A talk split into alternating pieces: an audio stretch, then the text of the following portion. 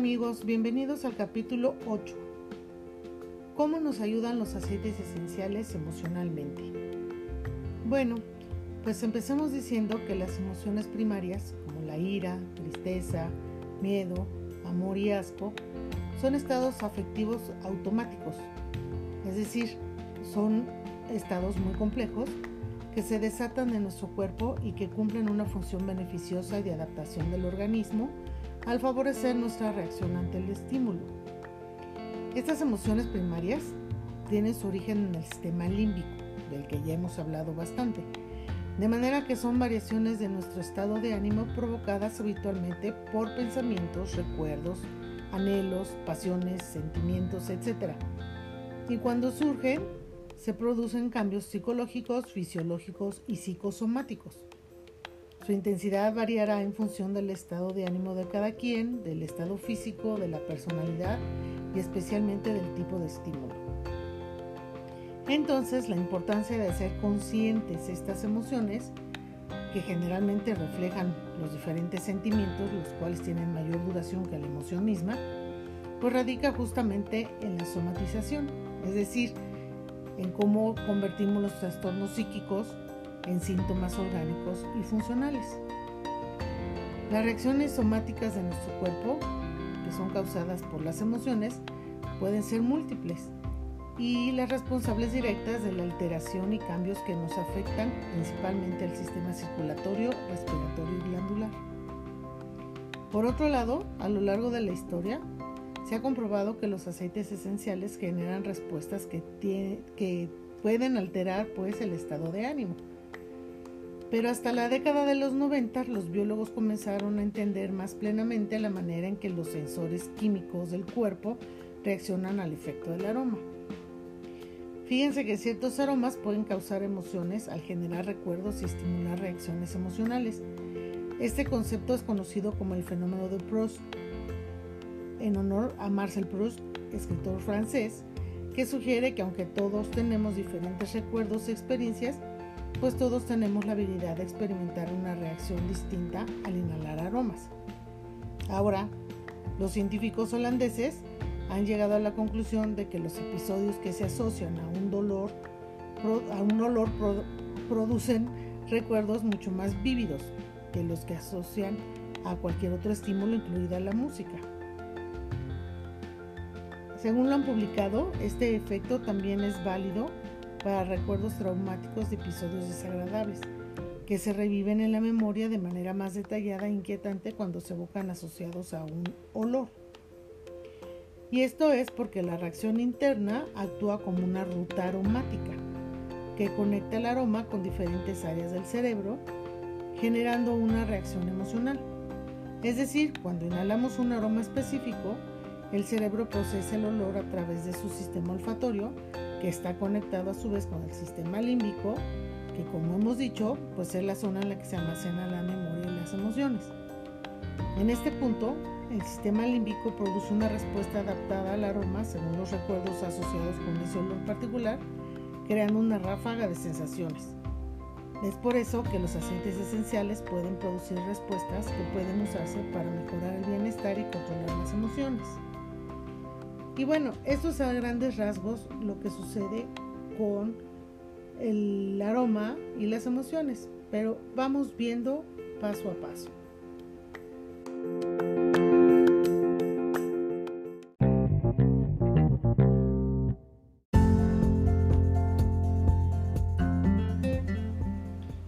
Miren, ahora vamos a platicar del sentido del olfato, que es nuestro sentido más primario.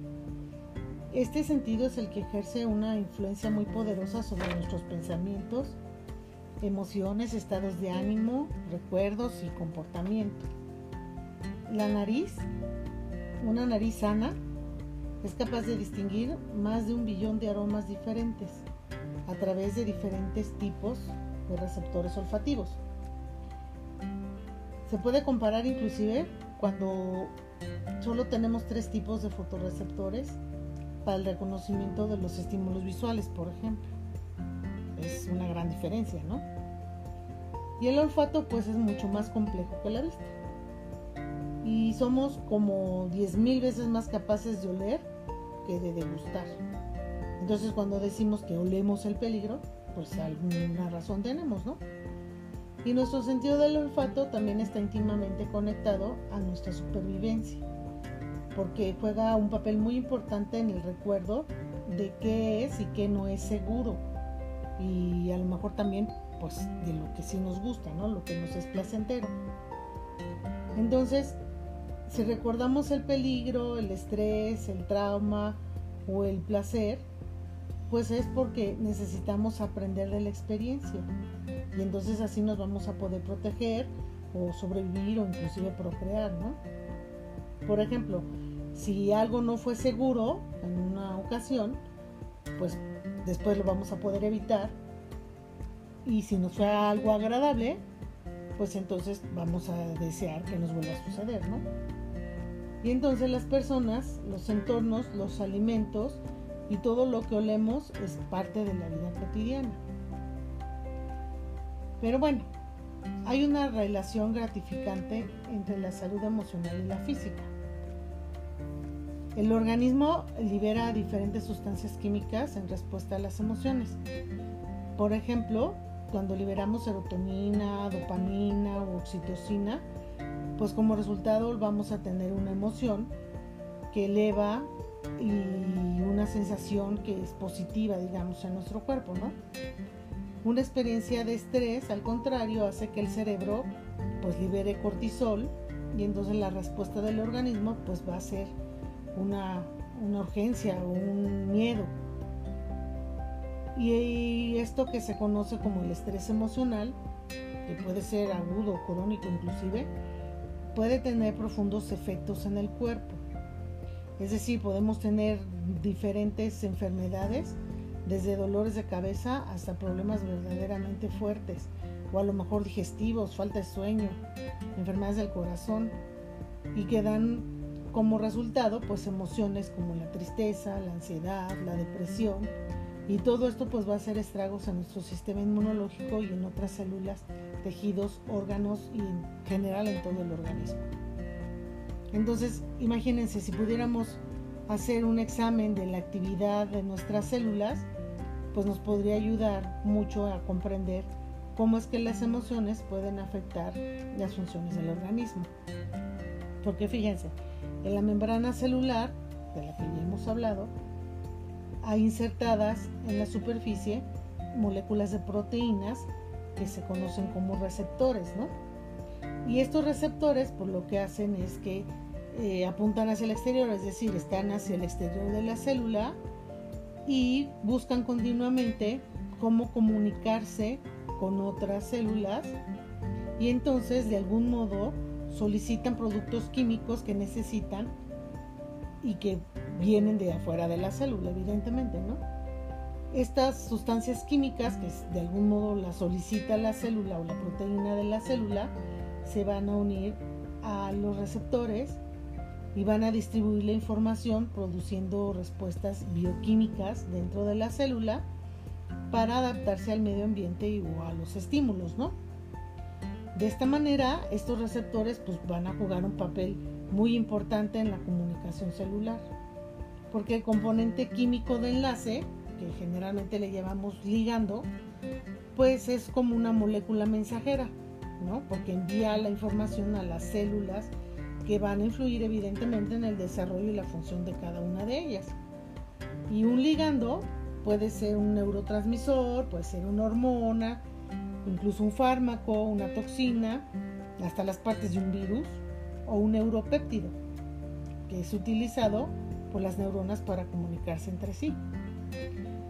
Y fíjense que hay dos tipos de ligandos que pueden ser endógenos o exógenos.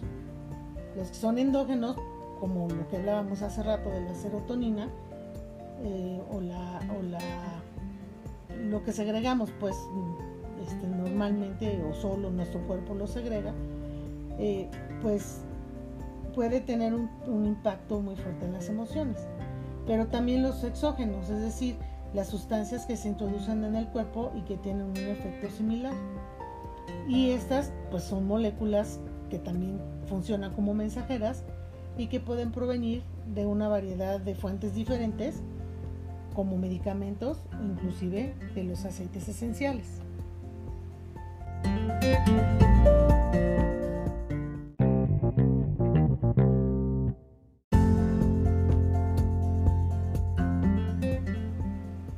Bueno, ahora por otro lado el hipotálamo, que es el centro de control y mando del cerebro, es el que convierte los pensamientos y las emociones en muchos tipos de ligandos, específicamente los neuropéptidos, de los que ya hemos estado hablando también anteriormente.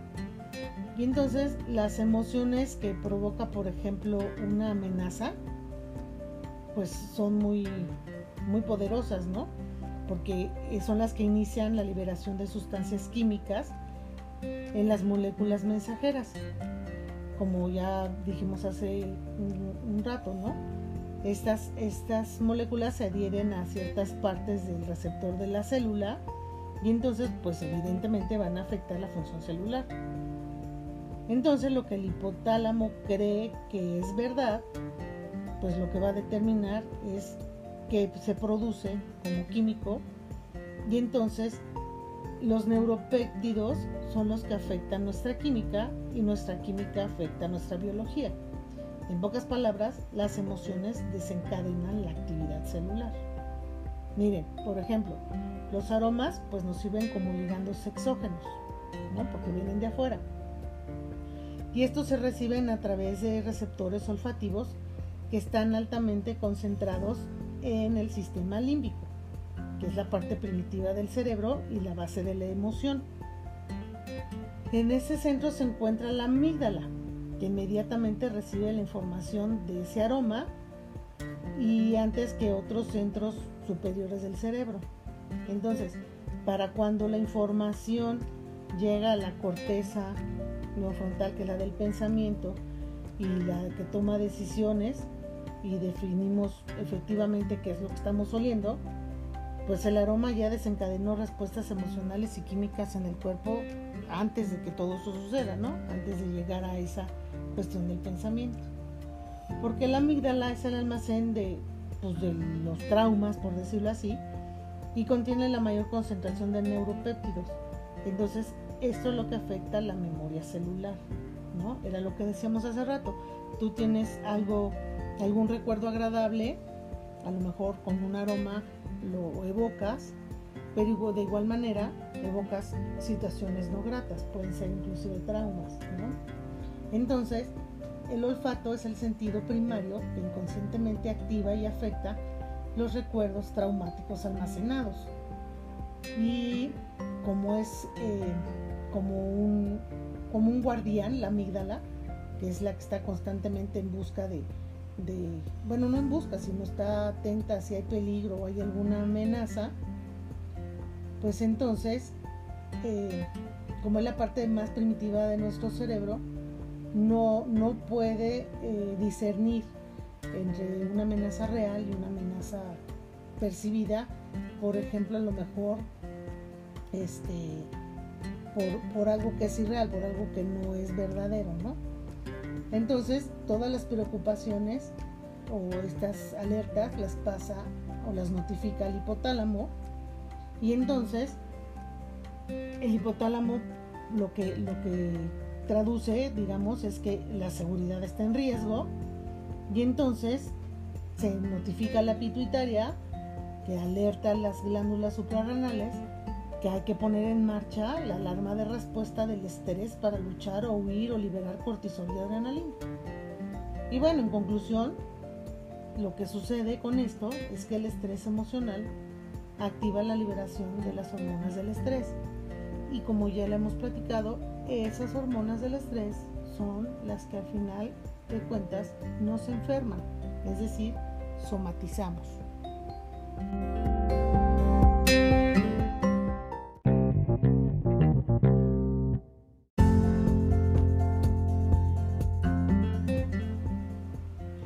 Bueno, el olfato también puede utilizarse beneficiosamente en la curación, por ejemplo. Hay aromas que son experimentados mucho antes que las palabras. Seguro les ha pasado, ¿no? ya sea para aliviar el estrés o estabilizar un estado de ánimo, para mejorar el sueño, para eliminar el olor, para aliviar las náuseas o mejorar los niveles de memoria y de energía, pues también los aromas pueden cambiar la bioquímica del sistema nervioso. Y en esto pues es en donde entran los aceites esenciales que pueden facilitar una rápida respuesta emocional en el cerebro y el cuerpo entonces le da cierta facilidad para que libere estas emociones. Los aceites esenciales entonces son potentes agentes bioquímicos para el equilibrio emocional, el bienestar y la liberación de tóxicos que también pueden asociarse con cualquier programa integral o, una cuestión médica para crear un enfoque exitoso eh, si lo que queremos es tener un bienestar mental y emocional. Entonces, con frecuencia se considera que los estados de ánimo son más bien los que nos eligen. Es decir, como si ellos nos ocurrieran a nosotros. Es decir, el impacto químico de nuestras emociones y de otros ligandos exógenos es el sector real de los estados de ánimo. Por eso es que buscamos ciertos, este, de pronto, alimentos como el azúcar, la cafeína, o, un fármaco o incluso la nicotina, no sé, ¿no? Porque interactuar con, ciertas personas también puede ser este tipo de, situaciones, ¿no?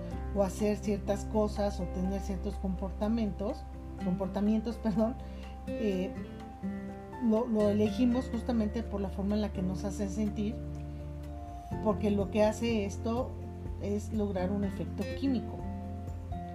Pero ¿qué tal si pudiéramos usar todo esto que ahora hemos comentado y ya vamos conociendo?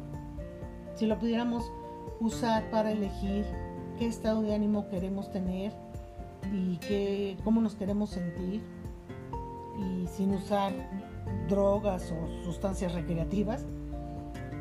¿Qué tal si pudiéramos pensar en un estado de ánimo que, que deseáramos y luego pues de algún modo utilizar un ligando exógeno como son los aceites esenciales que es saludable y que es capaz de crear ese estado de ánimo o esa emoción que queremos, ¿no? Pues entonces, ¿qué esperamos? Podemos usar nuestros aceites esenciales porque así vamos a tener la capacidad de dirigir nuestro propio tráfico emocional.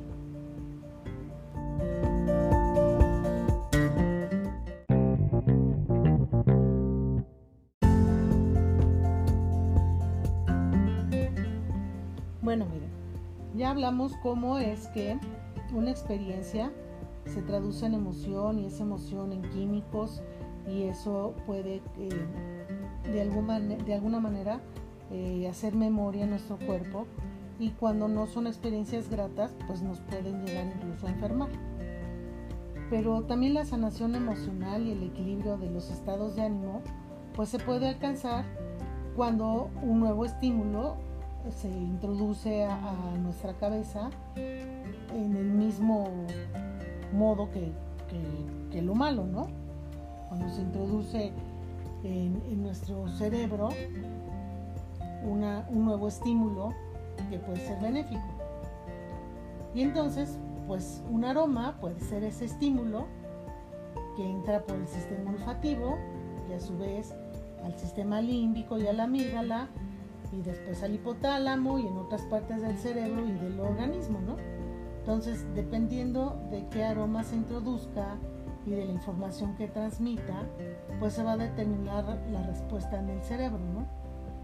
Eh, los, los, recuerdos traumáticos, cuando se almacenan en la amígdala, pues pueden ser liberados mediante utilización de sentidos del olfato y de aceites esenciales. Es decir, si la importancia de que un individuo eh, le atribuya a una experiencia pasada mala eh, puede desplazarse si la amígdala puede liberar el trauma de la memoria. Eh, esto es justo lo que hace la aromaterapia. Es un medio maravilloso para la sanación emocional y el equilibrio de estos estados de ánimo. Miren, por ejemplo, eh, hagan de cuenta que una persona tiene diferencia de serotonina durante un cierto periodo prolongado de tiempo. Y entonces, pues su respuesta habitual a las situaciones de la vida podría ser más ansiosa, podría estar enfadado siempre, o desesperado, o triste, o tener fobias, o con pensamientos este, negativos, ¿no? Pero entonces si empieza a utilizar, por ejemplo, una naranja silvestre, naranja de nuestros aceites esenciales, pues este aceite es conocido justamente como antidepresivo, ¿no? Porque tiene la capacidad de elevar, desintoxicar y calmar nuestro ánimo. Y entonces, si esta persona empieza a usar ese, esa naranja, pues se va a encontrar feliz, y con una capacidad eh, de ser más optimista, más confiado, menos reactivo, más calmado, pues en general, ¿no? Y bueno, pues va a tener un potencial de reaccionar a experiencias eh, y responder de manera diferente, ¿no? ¿Por qué? Porque lo que empieza a cambiar es justamente el químico en su cerebro y entonces ya sus reacciones pues empiezan a ser diferentes es como, como los ligandos exógenos naturales, es decir, los aceites esenciales, pueden influir poderosamente en nuestras emociones, al igual que las drogas que alteran el ánimo, ¿no? como la morfina. Nada más que esto pues tiene resultados saludables. Y a diferencia de los medicamentos sintéticos o de las drogas diseñadas inclusive para alterar el comportamiento, por la estructura molecular eh, que compleja, digamos, de, los aceites, pues les permite unirse de forma más inteligente a los sitios receptores de las células de nuestro cuerpo y reforzar un efecto deseado para restaurar el equilibrio y una función saludable de nuestros órganos.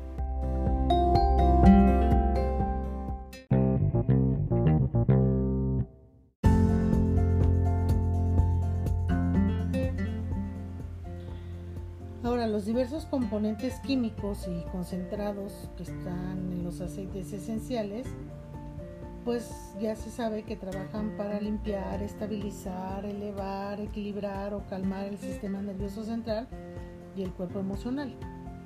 Algunos aceites esenciales como el incienso, el pachuli, el sándalo, pues tienen altas concentraciones de moléculas de sesquiterpenos, que ya se nos ha comentado que clínicamente atraviesan la barrera hematoencefálica, es decir, la barrera que cubre el, torrente sanguíneo de las neuronas, por decirlo así, Entonces, estas moléculas pues tienen efectos significativos en el soporte de oxígeno en el cerebro y cuando se combinan con la estimulación aromática pues puede ayudar a la amígdala en la liberación de efectos de recuerdos almacenados, ¿no? Y entonces, algunos de los beneficios mentales y emocionales eh, que pueden demostrar estos aceites, pues es, por ejemplo, esto de limpiar los recuerdos negativos, reducir el estrés, la ansiedad y la tensión, desplazar la fatiga mental, cambiar el estado de ánimo, calmar el sistema nervioso central, relajar la tensión muscular, inducir sueño reparador, tonificar los sentidos, aumentar los sentimientos de, valor, de determinación, promover un efecto catártico, es decir, facilitar la liberación de, de las emociones que podamos tener atascadas, y apoyar en la corrección y la expresión del ADN, que es de las cosas más importantes que hacen los aceites esenciales, ¿no? Y bueno, pues en conclusión, la aromaterapia pues ofrece muchas ventajas curativas, pero quizás una de las más fascinantes es la relación que tiene con el bienestar emocional justamente, ¿no? Entonces la inhalación de aceites esenciales con la exposición aromática pues es un método muy eficaz para impactar en el cerebro para el bienestar emocional. Y algunos estudios pues demuestran que los aceites esenciales tienen más alta biofrecuencia que cualquier sustancia natural consumible. Y entonces, pues ofrecen una, novedad, una novedosa herramienta de refuerzo efectivo para ayudar en el proceso de curación emocional y para cambiar pues también viejos hábitos y patrones de adaptación que pues de pronto no nos han sido eficientes, ¿no? O eficaces.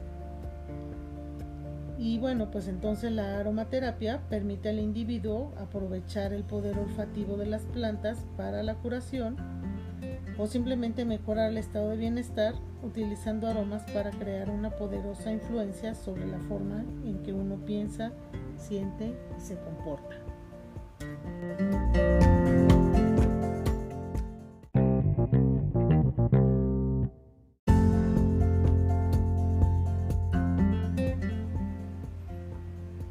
Pues ahora ya sabemos cómo es que actúan los químicos dentro de los receptores de las células y cómo es que se transmite la emoción en todos los diferentes partes de nuestro cerebro, cómo es que se pueden guardar las emociones ya sean positivas o negativas y cómo es que influyen los aceites esenciales como ligandos exógenos para poder de algún modo liberar esas emociones y sanarlas.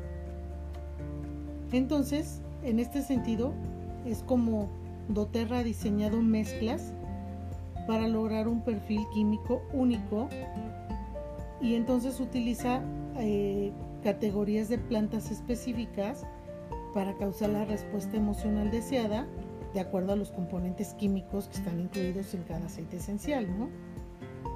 De este modo también ha hecho eh, los kits emocionales que, son grupos de, aceites, de mezclas de aceites, que nos sirven para tratar diferentes afecciones emocionales. Tal es el caso del Cheer, Forgive, Passion, eh, Console, todos estos que nos, nos atienden a emociones específicas y también otras mezclas como el Balance, el Elevation, el Citrus Bliss, el Serenity, que de alguna manera también nos sirven eh, para eh, curar nuestras emociones. Entonces, pues hasta aquí llegamos en este capítulo y pues los espero en el próximo. Hasta luego.